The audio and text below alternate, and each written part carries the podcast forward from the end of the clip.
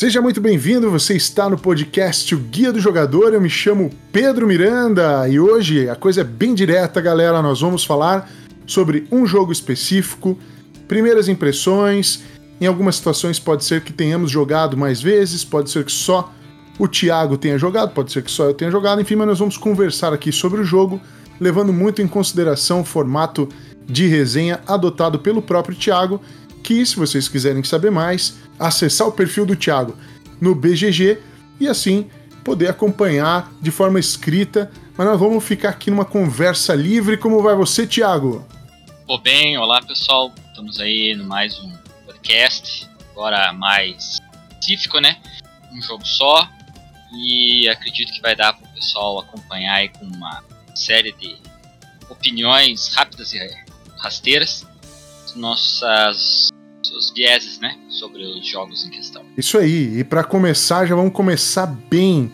Você que está chegando aí no podcast O Guia do Jogador 2022 está no primeiro episódio dessa resenha, dessa dessas primeiras impressões que nós estamos fazendo por aqui de Clash of Cultures. Então, vamos lá. Quem foi aí o designer desse jogo, Thiago? É o Christian Markusen. Espero que a pronúncia esteja certa, mas acho que sim. Christian Markusen. O cara não é assim tão prolífico designer, né? Fez aí o Merchants and Marauders, que é um jogo que cai no gosto de muita gente, mas talvez aí o maior sucesso seja de fato o Clash of Cultures, que já teve uma primeira edição lançada em 2012 e agora essa nova edição, que é a edição monumental de 2021 aí que veio pela Galápagos, né? Qual foi o, qual, o tempo de jogo dito na caixa? Qual é, Thiago? De 180 a 240 minutos, ou traduzindo para o povo que não consegue fazer divisão, 3 horas a 4 horas. E o peso que ele apresenta, esse peso é, é tirado aqui do, do Board Game Geek. A gente tem uma ideia mais ou menos, então uma contagem aqui vai de, vamos colocar aqui 0.1 até 5, né, para representar o nível de dificuldade que o jogo tem, quantidade de regras, enfim. Qual que seria o peso desse jogo? Atualmente ele está com 3.50 ali na no meio caminho entre o pesado pro muito pesado. Isso aí, editor original. O Skids que lançou a edição monumental, aqui no Brasil é pela pela Galápagos Jogos que prometeu e cumpriu. Trouxe aí o Clash of Cultures Sim. na sua edição monumental para o Brasil no finalzinho de 2021. Nós vamos falar dele aqui nesse início de 2022. Se você tem curiosidade, já comprou a cópia, tá com ela aí paradinha, ainda não jogou, qual é a complexidade do Clash of Cultures? Como que você considera isso, Thiago? A complexidade do jogo é alta, tem bastante coisa para aprender é, logo de cara, jogo de civilização. Então você vai ter toda uma trilha de tecnologia com efeitos variados. Essa edição monumental já vem com alguns elementos da expansão que são as cartas de, de líderes, né? Líderes e raças, basicamente. Não sei se raça é o termo apropriado, né? povos, né? Povos, isso. Sim. É, que elas também têm seus próprios poderes é, diferenciados também, sua própria trilha de tecnologia que agrega ainda mais a complexidade já natural do jogo, né? Sem contar daí efeitos de cartas, efeito de carta dos, das próprias construções, né? Cada construção tem um efeito diferenciado, cada unidade ela tem um sistema um pouco diferente de, de, de combate. Então é bastante coisa para aprender, uma complexidade alta. Realmente vai a primeira partida, as primeiras partidas muito possivelmente vai ser um, um tempo longo aí ouvindo regras antes de poder começar a jogar.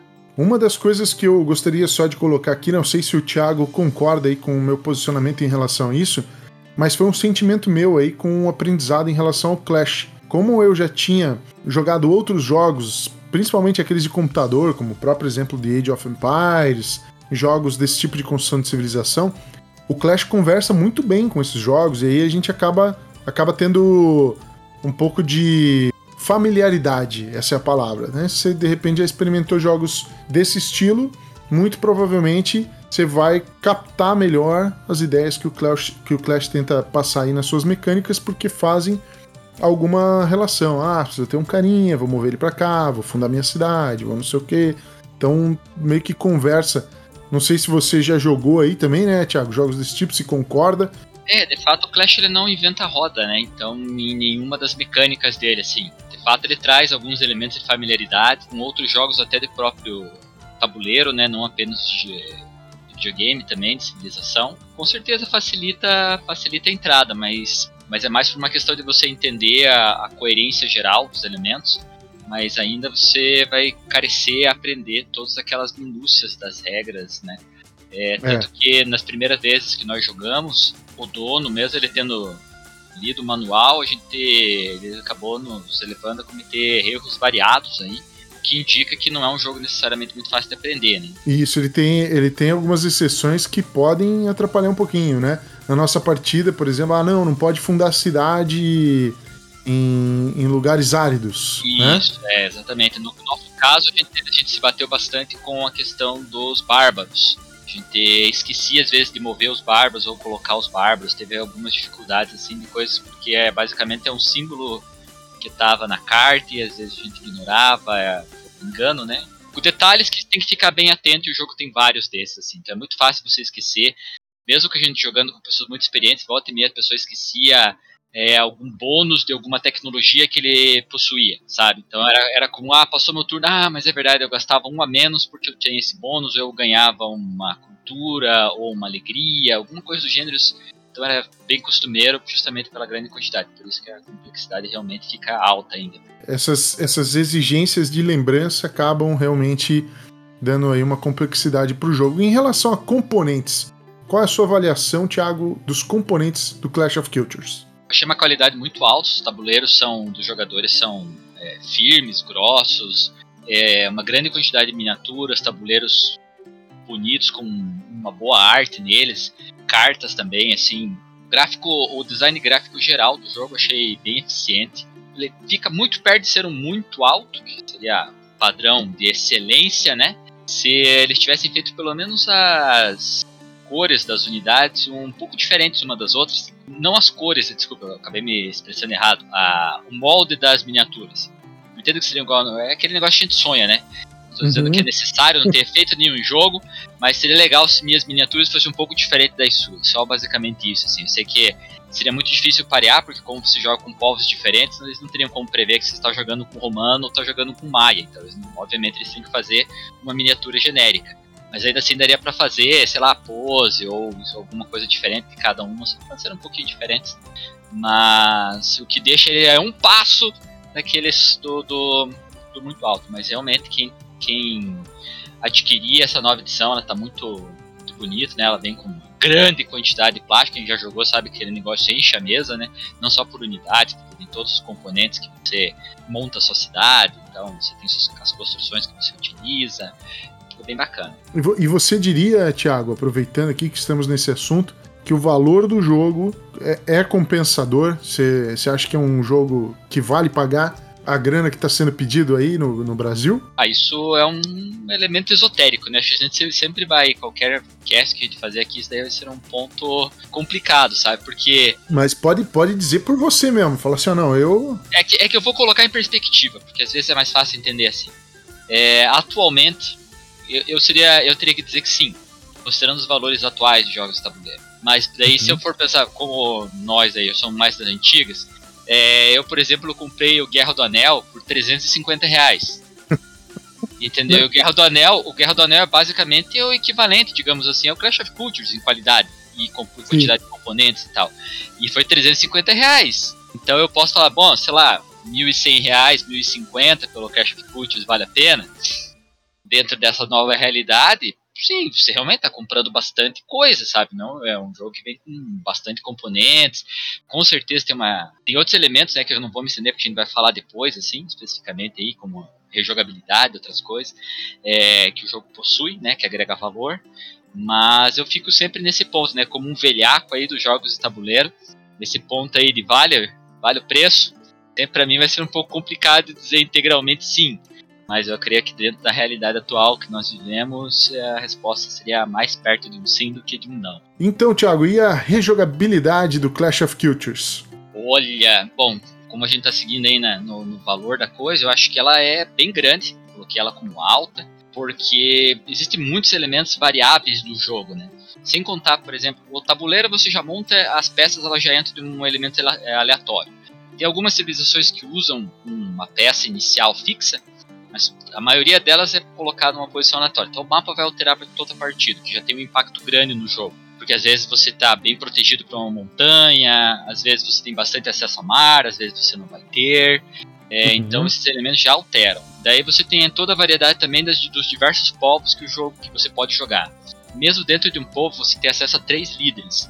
Então dependendo de algum que você possa dar mais atenção de acordo com a habilidade dele, mesmo jogando com o mesmo líder você vai ter já uma variedade dentro da, da própria do próprio povo. Tem a ordem, os, os eventos que você é, que dão um gatilho durante a partida são todos aleatórios. Então vai ter partida que vai, vai ter um monte de fome, seca e outras coisas. Outra vai ter bastante bárbaro e pirata. Enfim, as coisas mudam com grande frequência em vários elementos do jogo. Talvez alta, com um pé no muito alto, sabe? Porque é, é difícil de pensar num, num elemento do jogo que não tem algum tipo de variedade. Porque até mesmo se você repetir tudo que você fez, ah, eu tô jogando com o mesmo povo, vou jogar com, vou me focar no mesmo líder, ainda assim você pode variar, por exemplo, a ordem que você faz do, do, dos teus, das tuas tecnologias, né? Uhum. É, você pode dessa vez seguir mais por um caminho, mais por outro. Então, realmente, é quase difícil pensar num elemento do jogo que não, não tem alguma variedade. Possivelmente de alta para muito alta mesmo. Verdade. A, a, minha partida mesmo, que eu tive aí a experiência de jogar, já aconteceu de não ter acesso a mar. Então já, já deu com certeza aí uma variação muito grande. E realmente a, a, as trilhas tecnológicas elas funcionam com sinergia, muita coisa pode ser combinada com, com outras dentre as opções tecnológicas. E obviamente, né? Ah, coloquei aqui agora, vou para cá, não vou, deixei de fazer uma coisa. Foi o comum entre todos que jogaram chegar no final da partida e falar: "Puxa, mas se eu tivesse feito isso aqui teria sido melhor" mas talvez eu já não jogue com esse povo de novo depois.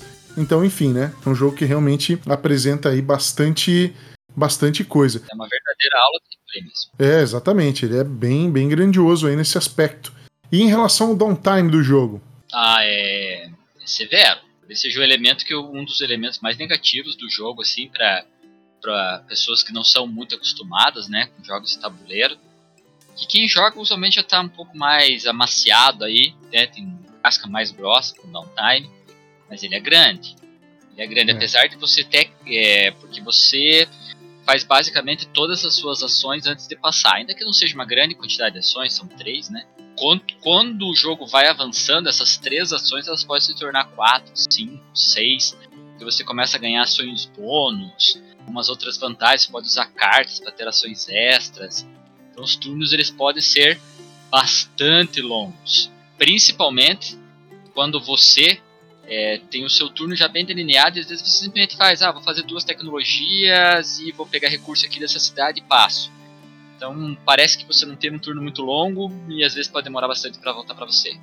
É, então é severo, dá um, dá um time é, alto, tem que estar preparado para isso quando, quando for. Nem sempre né, vai demorar para voltar, mas tem que estar preparado porque às vezes as pessoas vão ter uns turnos realmente longos, eles têm que ponderar vários elementos e se uhum. tiver algum combate, normalmente isso já agrega mais tempo, né? Porque daí tem jogar cartas, combate, ele não é necessariamente longo, né? Usualmente resolvido ali em par de rolagens de dado, mas já é mais um elemento para dar uma travada, né? Tá o tempo, assim, é, dar uma travada. Time alto aí pro Clash of Cultures. Verdade. Inclusive, uma das coisas que eu percebi pode ter sido algo muito específico aqui da minha leitura em relação às coisas, mas como o Thiago falou, você realiza três ações. Três, é, são seis eras, né? Eu acho que é assim que ele, que ele chama. Uh, nos, nas iniciais, na primeira metade do jogo, há uma chance do jogo rolar com uma fluidez um pouco maior.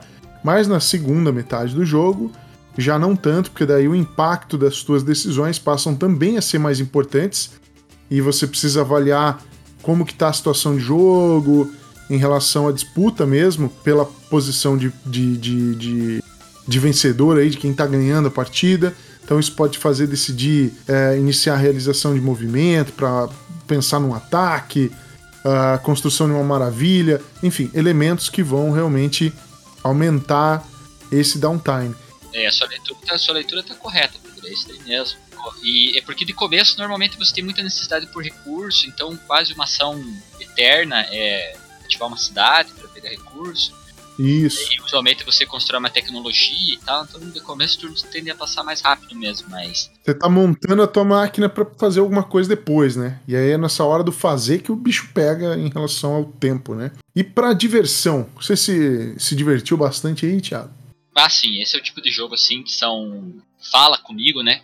É, eu gosto de jogos que possuem é, um alto nível de interação, que é logo a gente vai falar desse elemento também. Eu gosto de jogos em que você constrói algo durante a partida lá, você realmente vê.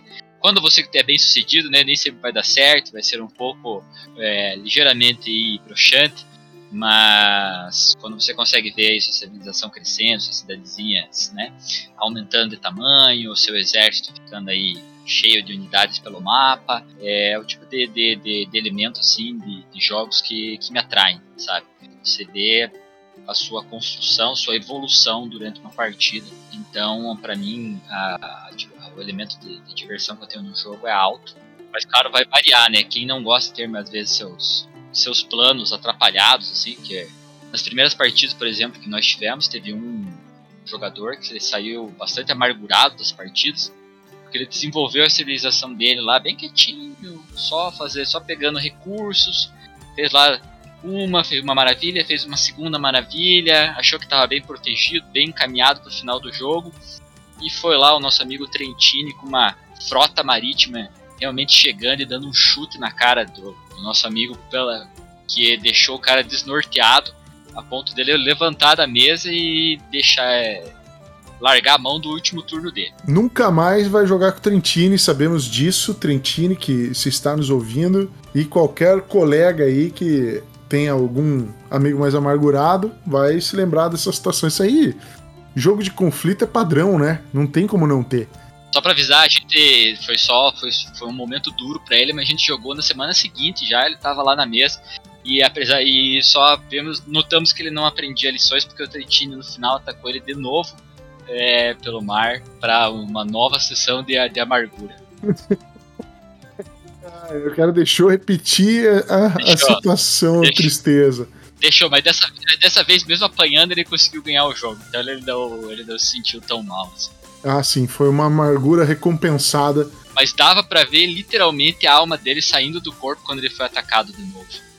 no, no segunda partida, porque daí ele achou que ele ia perder tudo, só que ele acabou conseguindo recuperar a, a cidade, é, mas de fato ali foi um momento que deve ter passado a, a, a, vida dele na frente dos olhos dele. Eu quero deixar aqui um abraço a esse jogador amargurado, não sei quem é, mas deixo o meu caloroso. Rafael, Rafael Ligmanoski aí. Ah, então fica aí, cara, o nosso, nosso forte abraço para você, porque não só eu, como vários outros ouvintes aqui desse podcast estão ouvindo, querendo saber mais a respeito do Clash of Cultures, se sensibilizam com você. Parabéns. Rafael.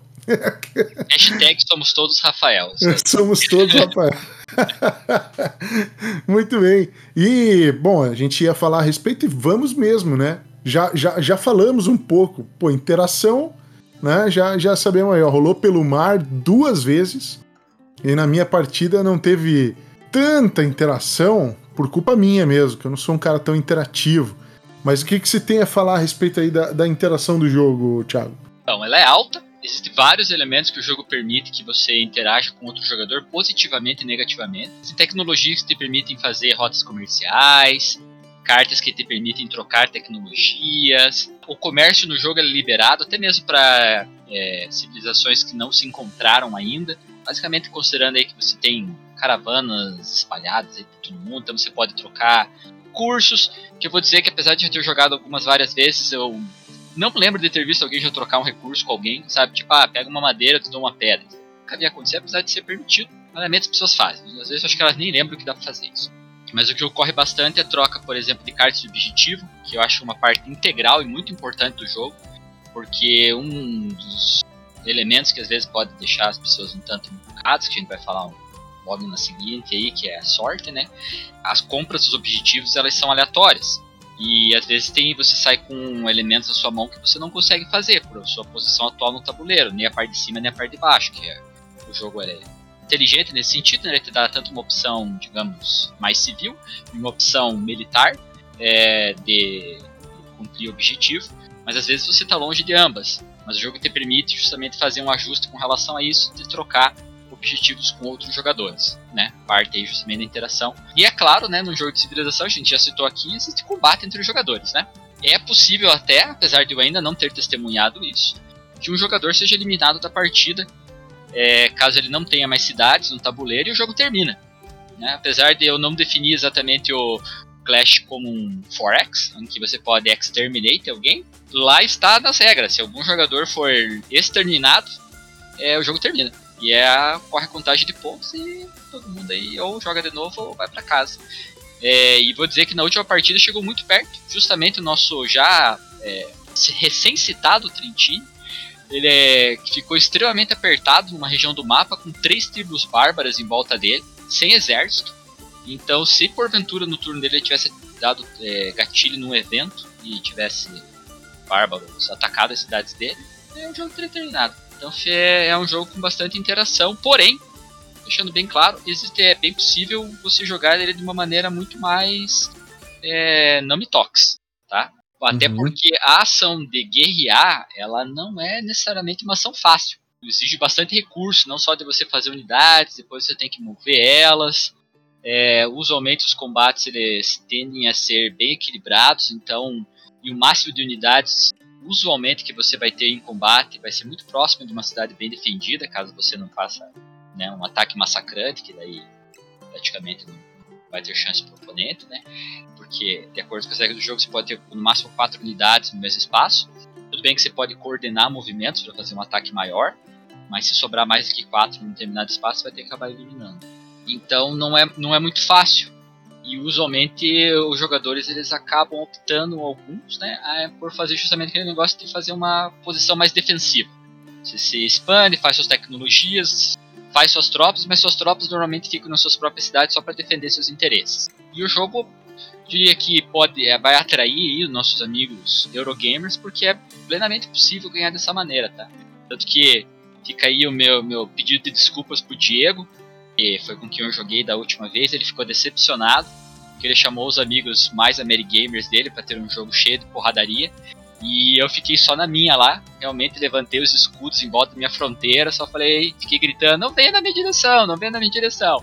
E, e foi basicamente o que aconteceu, ele ficou decepcionado aí, que realmente não teve muita briga na metade do lado do mapa que eu tava lá. A interação é alta, mas não necessariamente ela tem que ser negativa no combate. Pode interagir positivamente só com os outros durante a partida inteira e acabar tendo bem, sendo bem sucedido nisso. Na, na partida que eu tive, eu vou dizer pra galera, eu, eu confesso, joguei errado. Eu não sou um jogador belicoso, normalmente eu sigo pelo caminho de evitar, mas é óbvio que o jogo me deu aquele presente já de primeira, me deu quem? Os Unos. Os Unos, cara, tá jogando com eles, tem que ir pra porrada. Não tem. Eu fiquei olhando aí os objetivos, né, que o Thiago comentou, de ter opção civil, uma opção mais militar, e eu até falei, não, vou pra opção mais civil aqui, mas eu vi que tava muito difícil. Então descer o cacete era realmente uma solução muito mais aprazível ali e acabei fazendo vários objetivos dessa forma. E eu tinha inclusive a oportunidade talvez finalizar o jogo atacando os outros, porque os Unos têm uma habilidade aí, quem for jogar vai ver. Os caras são bons de construir unidade e avançar no mapa. Com certeza deveria ter ido por esse caminho, mas daí falei, poxa, eu tô aqui, primeira partida, vou, vou relembrar, né? Porque eu tinha jogado a edição anterior, vou aproveitar, pensar melhor, ver como é que funciona. Quem sabe num futuro, numa outra oportunidade aí com os Unos, eu realmente parta pra porrada, mas dessa vez eu acabei me, me segurando em relação a isso. Com relação à sorte no jogo, Thiago, como que você enxerga esse fator que pode ser muito sensível para muitos? É médio tá lá, mas eu não acho que ele tem um impacto muito grande. Ele está presente, pode frustrar um ou outro jogador é, em determinadas situações, mas no geral ele é bastante manejável. É, como eu falei, os elementos eles são os eventos que você tira durante o jogo, eles são aleatórios, então né, às vezes vai beneficiar, às vezes vai ajudar alguém, vai atrapalhar outra pessoa. É, alguns deles você consegue evitar por a construção de algumas tecnologias, então já está a parte aí do da, da redução do elemento de sorte. É, eu já citei a compra dos objetivos, que você pode reduzir o impacto de ter levar alguma, pegar algo que você não tem condição de fazer, talvez trocando com algum, algum jogador, que pode até ser um elemento diplomático no jogo, né? Você pode, ó, eu troco com você desde uhum. que você não me ataque, ou que você ataque outro jogador, alguma coisa do gênero, assim que esses pontos acabam sendo bastante importantes, né? É, o Clash Royale não é um jogo de pontuação alta, então cada objetivo te dá dois pontos, que é bastante relevante. E nos combates, os combates eles também possuem rolagem de dado, mas é como eu citei aí na interação. Se usualmente você pode tentar ir com um conjunto sortido de unidades que vai te dar mais gatilhos pelos efeitos especiais dos dados. Pode tentar focar num tipo de unidade que utiliza melhor os números do dado, tem benefícios ganhos por tecnologias que ajudam nessa questão, que você pode anular hits, adicionar dano, líderes usualmente tem algum impacto.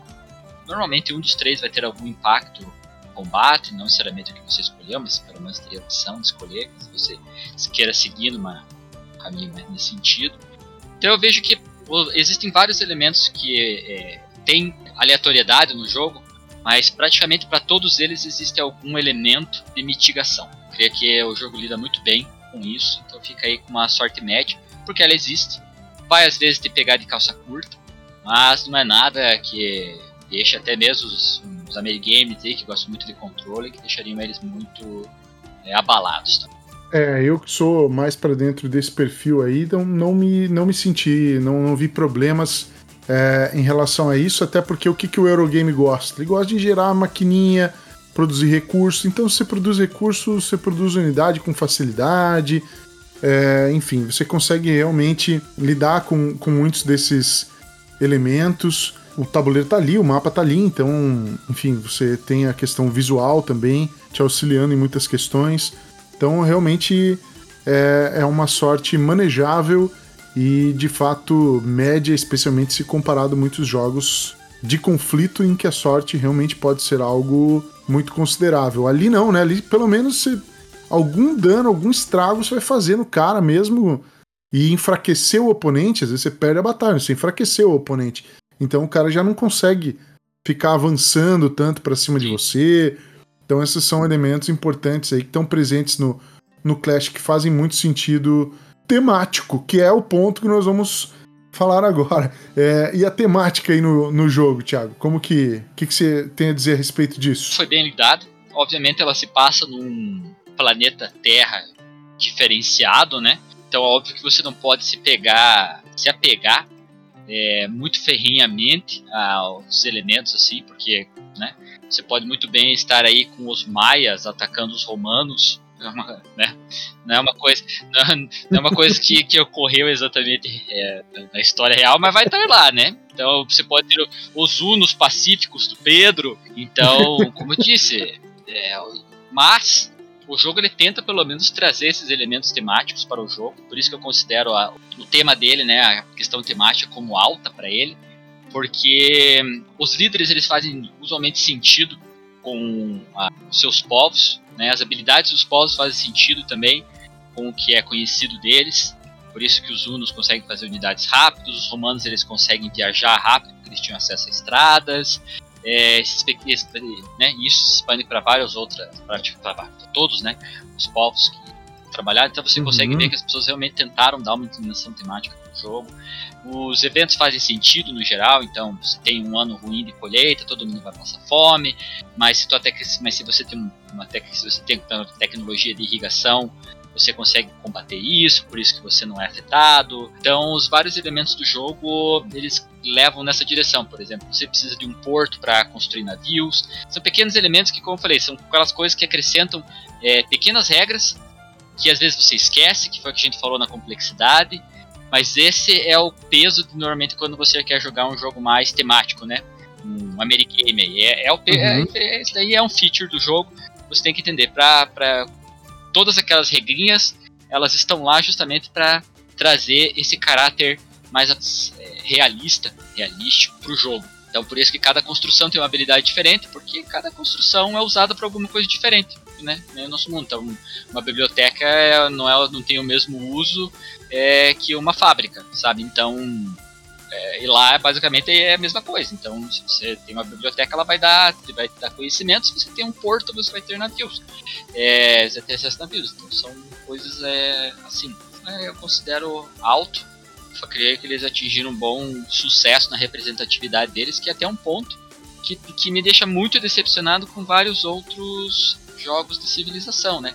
Que é justamente a abstração que eles lidam de uma maneira como que eu creio excessiva, que realmente me acaba agradando muito pouco, que é, por exemplo, mesmo jogos bons, eles acabam pecando muito na parte temática, o que me deixa assim, bem mais assim, sem interesse continuar jogando eles, que nem, por exemplo, é, True the Ages. Bacana, muito bem feito, mas aquela, mas eu acho ele muito abstrato na questão, porque você um mapa, né, você não tem realmente unidades, mapa, você tem uma força militar, mas não unidades. Você pega, por exemplo, o Civilization ali, o New Dawn, o mapa também é bastante mais abstrato, até o mesmo modo que você lida com tecnologias.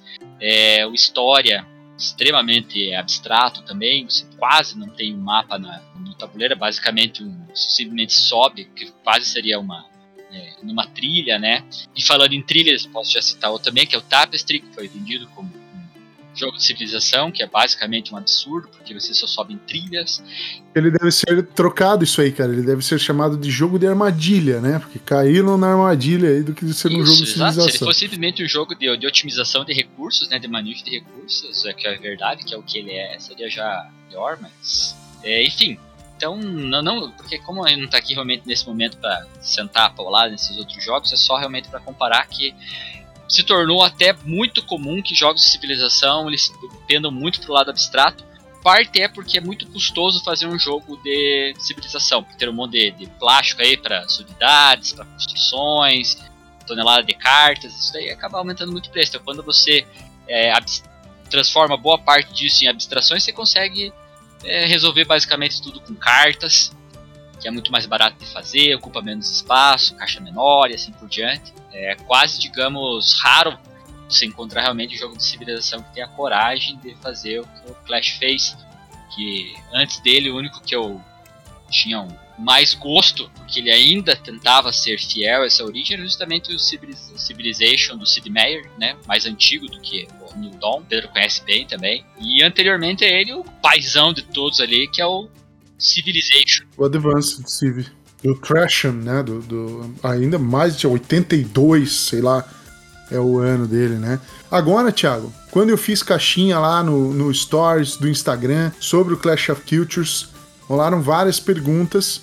A mais ganhadora de todas. É o melhor jogo de Civ? Atualmente é. É o melhor jogo que você vai ter acesso a, a comprar no mercado. Porque, apesar de eu gostar do Civilization original um pouco mais do que o Clash, é, o, elemento que me atrai no Civilization é, original o mercado, é as trocas comerciais, é o momento da, do, do, comércio entre os jogadores, que aqui é bem fraco. Né? Como eu falei, basicamente os jogadores não trocam recursos entre si.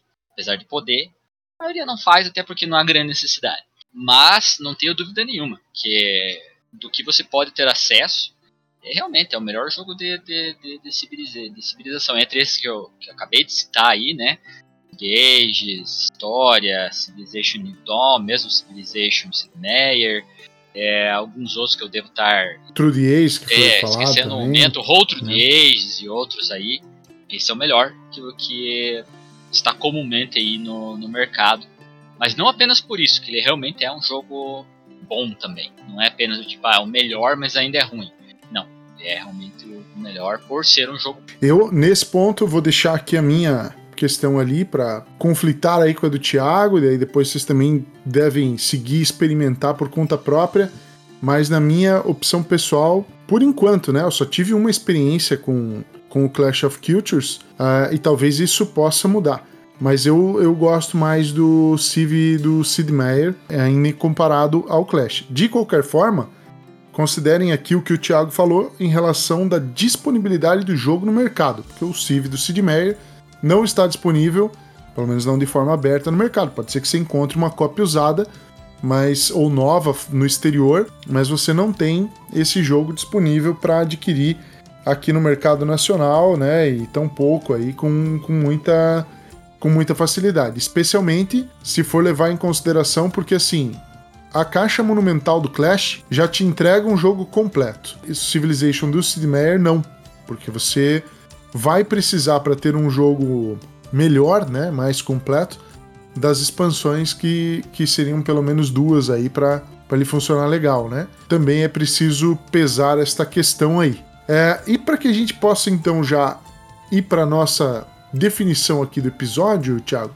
quem é a persona, o, o estilo de jogador mais agraciado por um jogo como o Clash of Cultures? Quem que já tem essa afinidade com jogos do tipo como Clash of Cultures? Usualmente pessoas que estão já preparadas para um jogo mais pesado de aprender, de tempo de duração longo. O tempo que vem na caixa de 3 a 4 horas é honesto. Nossas partidas tendem a durar justamente essas 4 horas, mais perto das 4, às vezes passando um pouco do que das três. E eu não vejo a gente diminuindo muito nesse sentido. E um jogo cheio de regras, exceções, variedade. Então, se você, por exemplo, gosta de jogos como Twilight Imperium, Eclipse, jogos de civilização no PC, que a gente já citou alguns aqui, né? Alguns desses que a gente também citou aqui, como jogos de tabuleiro também de civilização, né? Mais pesados, claro, né? Não tô, né? Se você vai do Seven Wonders pro Clash, talvez você tenha um impacto um pouco grande, que pode te assustar um pouco. Você tá vindo de algum desses que a gente. O passo será bem bem menor. Então, eu acho que são essas pessoas, assim, aqueles que realmente estão preparados para aceitar um jogo que vai demandar um pouco mais de tempo para ser digerido, né, ser jogado, mas eu creio que ele vai agradar pessoas de estratos variados, até mesmo pessoas que não são, não são necessariamente jogadores veteranos de tabuleiro, justamente porque como ele lida com a parte temática de uma maneira bem dentro né, do seu próprio nível de realidade, aberto a aceitar determinados elementos, é mais fácil usualmente para as pessoas digerirem as ideias do jogo porque ele tem um andamento que faz sentido. Então, às vezes, você vai conseguir jogar com pessoas que vão se agradar por ele, mesmo que não sejam necessariamente jogadores devotos. Um extrato razoável de pessoas que podem se interessar aí por um, ficar clashando suas culturas com os outros. Aí. É verdade. Vale, vale dizer que eu recebi é, alguns comentários de pessoas que adquiriram o jogo colocaram na mesa com jogadores que nem são assim tão experientes, que estão tendo é, experiências recentes mesmo com jogos de tabuleiro, e as pessoas captaram bem ali a ideia e, e, jogaram o jogo. Então, toda essa descrição que o Thiago acabou de falar em relação à persona. É, adicionada aí com o fato, né, de que ajuda muito, né, o fato de ser uma caixona grande, um jogo bonito, Sim. ter é, muitos... Fica bacana na mesa. É, fica bonito na mesa, tem muita questão histórica ali, de dessas, de, desses povos e essa relação que existe. E também uma coisa que a galera comentou comigo, Thiago, que é o fato do jogo ficar restrito à era antiga. Porque, por exemplo, isso é uma, é uma, uma coisa importante destacar. Porque, por exemplo, você joga o True the Ages ou você joga o, o Civ do Sid Meier, o jogo é mais é, é, extenso, não só em tempo de duração, mas também no, no período pelo qual ele se passa, né? Você começa tirando com arco e flecha e no final desenvolver a bomba atômica, né? Sim, que às vezes é, forma até algumas incongruências, né? Que às vezes eu já ouvi pessoas é, criticando. Que nem por, no próprio que você citou ali, no, no Civilization aí do Sid Meier, pode ter pessoas com tanque, né? É, aviões enfrentando uma outra civilização ali que basicamente está no estilingue, né? E o jogo, o jogo, o jogo é, permite ele, né? dentro das regras, isso daí é ok. Ele não tem, por exemplo, o mínimo. Ah, quando alguém atinge é, um determinado nível, todos os outros sobem pelo menos um se alguém estiver mais atrás. Que faria um pouco mais de sentido. Mas não, não. Então às vezes acaba causando algumas estresses, que nem no True Days, você ter lá o Shakespeare conduzindo tua civilização para a internet. Sabe? São determinados. São, são elementos, mas eu vejo que são muito próximos daqueles elementos que a gente falou, que nem são os maias enfrentando os romanos, sabe? Você tem que estar aberto a aceitar algumas incongruências, né? Porque afinal é um jogo de tabuleiro, não uma aula de história. Exato, e uma, uma das características, uma das estratégias que você pode pensar para lidar com isso, ah, meu jogo não corresponde tematicamente e tal. Não, pense que o povo é aonde o cara se baseou para desenvolver uma determinada mecânica, a simetria do jogo ou a diferença que existe. Não necessariamente você representa os romanos, mas você representa um povo que age humanos agiram. como os, humanos, é, os romanos agiram é, no período em que eles estavam aí. É, se formos pensar na teoria dos universos infinitos, pode muito bem ter algum em que aconteceu aquilo ali os romanos enfrentando os maias, tá? Então, Deixa, é, é basicamente possível. a gente tá falando aí, audiência de serpentelho, se você for reclamar do negócio desse, desse, desse nível aí, tá? É isso aí. Poxa, olha só, falamos a respeito de Clash of Cultures e a gente quer saber de você o que, que você achou desse nosso formato. Se você gostaria que nós adicionássemos algum tipo de comentário que nós não fizemos aqui, dentre as características que a gente pretende discutir dos jogos, que jogos você gostaria de ver nesse quadro. Então, galera, é isso. Fiquem à vontade, comentem aí e Fiquem aguardando os próximos, acompanhem o Guia do Jogador, qualquer coisa, mandem para nós no direct do Facebook e Instagram ou pelo guia do jogador gmail.com. Não é isso aí, Thiago? Isso aí. Então, pessoal, obrigado pela audiência. Acompanhe nós aí que queremos falar de muitos outros jogos com essa clareza, garbo. Elegância. Que é o diferencial aqui realmente do, do guia do jogador, né? Que você não vai encontrar em nenhum outro lugar. Assim. Pessoas com tanto arcabouço é, de conhecimento. É, os caras verdadeira, verdadeira, verdadeira edição monumental de comentários. É isso aí. isso aí. Valeu, é isso aí, Thiago. Até a próxima para todos. Valeu. Valeu.